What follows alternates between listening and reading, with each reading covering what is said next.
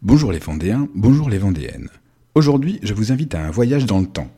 Il y a en effet 92 ans, le 3 décembre 1926, Robert Sexé, le Tintin vendéen, bouclait le premier tour du monde à moto.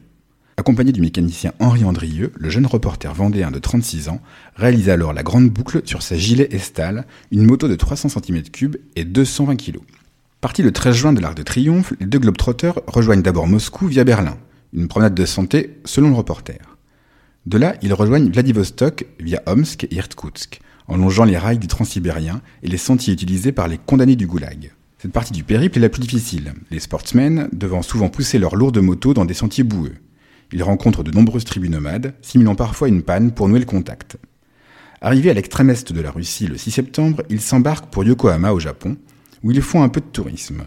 Ils rencontrent même un certain monsieur Suzuki, futur fabricant des célèbres motos. Ils prennent ensuite le bateau pour San Francisco, d'où ils rejoignent New York via Los Angeles, Kansas City, Saint-Louis et Washington. En chemin, ils empruntent les premiers tronçons de la route 66 en construction et font la connaissance d'Erwin Cannonball Baker, détenteur de plusieurs records de vitesse à moto, une immense star aux USA à l'époque. Le duo rentre ensuite en Europe en passant par Londres, Rotterdam, Anvers et Bruxelles pour une arrivée triomphale à Paris, porte-maillot, le vendredi 3 décembre. Ce n'est pas le premier exploit de Robert Sexé, né le 17 novembre 1890 à La Roche-sur-Yon. Après les études en Angleterre, le jeune homme passe son permis moto en 1912 et devient correspondant de guerre dans les Balkans pour The Daily Citizen. Sport mécanique et journalisme, la voie est toute tracée. Grand reporter et pilote officiel de la marque Gilet Herstal, Robert participe au raid Paris-Constantinople en 1924 et au Paris-Moscou en 1925.